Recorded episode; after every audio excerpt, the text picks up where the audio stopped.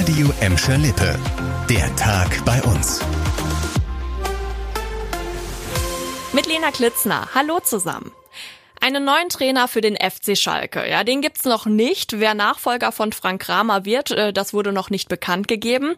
Dafür gab's dann heute eine ganz andere, unerwartete Nachricht vom Verein. Sportdirektor Ruven Schröder verlässt Schalke und das mit sofortiger Wirkung. Für ihn selbst passt es offenbar nicht mehr. Er wollte den Club auf eigenen Wunsch aus persönlichen Gründen noch vor Ablauf des Vertrages verlassen, heißt es in einer offiziellen Mitteilung.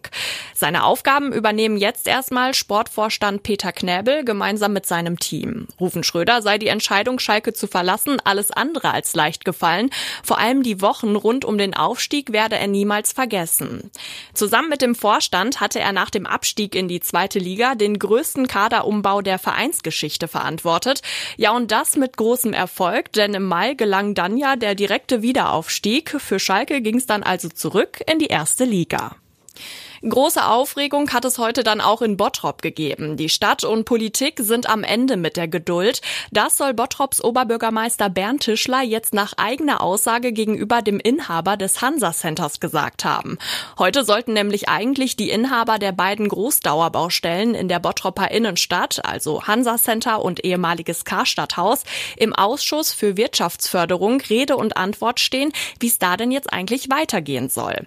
Ja, die sind dann nur beide nicht nicht erschienen. Für Klarheit haben sie also nicht gesorgt. Stattdessen gab dann der Oberbürgermeister weiter, was er zum aktuellen Stand in Erfahrung bringen konnte. Der Inhaber des ehemaligen Karstadthauses will in Kürze den Vertrag mit dem Lebensmitteldiscounter Netto unterschreiben. Mitte November soll demnach der Umbau losgehen. Im März soll dann das fertige Ladenlokal an Netto übergeben werden. Unklar ist allerdings der Stand beim Hansa Center. Anfang November wechselt beim Eigentümer der Vorstand und der neue Verantwortliche soll dann dann direkt zum Gespräch nach Bottrop eingeladen werden. So richtig hat sich da heute also noch nicht geklärt, wie es da weitergehen soll. Beide Objekte in der Bottropper Innenstadt liegen schon seit Jahren brach. Wir zu Hause, unsere Städte, die Industrie, alle sind gerade ordentlich am Sparen. Bleibt ja auch eigentlich nichts anderes übrig. Gas wird knapper und die Energiekosten, die explodieren. Das Alpine Center in Bottrop musste deshalb auch schon im Sommer eine Energiesparpause einlegen. Von Anfang Mai bis Ende September ging da nichts mehr. Jetzt kann es zwar wieder auf die Piste gehen, aber gespart wird trotzdem weiter. Das hat uns ein Verantwortlicher auf Nachfrage gesagt. Ab November wird die Skihalle zum Beispiel montags nicht mehr für Besucher geöffnet haben. Da gibt's dann einen Ruhetag. Tag. Um möglichst viel Energie einsparen zu können, haben sich außerdem die Öffnungszeiten geändert. Weil abends am wenigsten in der Skihalle los sei, schließt sie unter der Woche zwei Stunden eher, also schon um 20 Uhr. Im Alpine beschäftige man sich aber schon seit Jahren damit, wie möglichst viel Energie eingespart werden kann, heißt es. Seit 2010 hat die Skihalle zum Beispiel Photovoltaikanlagen auf dem Dach, um eigenen Strom zu produzieren und Kosten zu sparen.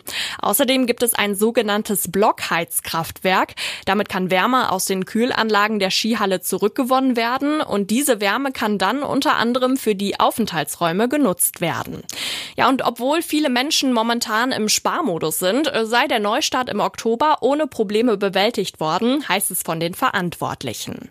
In Bottrop geht es seit Oktober also wieder auf die Piste und in Gladbeck, da waren im September genau 641 Radfahrer unterwegs und die haben einen neuen Rekord aufgestellt.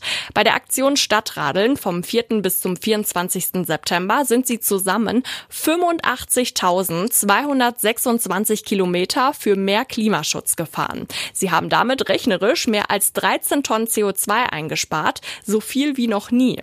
Das Stadtradeln soll Menschen dazu bewegen, im Alltag das Auto dann auch mal stehen zu lassen und stattdessen das Fahrrad zu nehmen. Mitgemacht haben dieses Jahr auch wieder Bottrop und Gelsenkirchen. Das war der Tag bei uns im Radio und als Podcast. Aktuelle Nachrichten aus Gladbeck, Bottrop und Gelsenkirchen findet ihr jederzeit auf radio und in unserer App.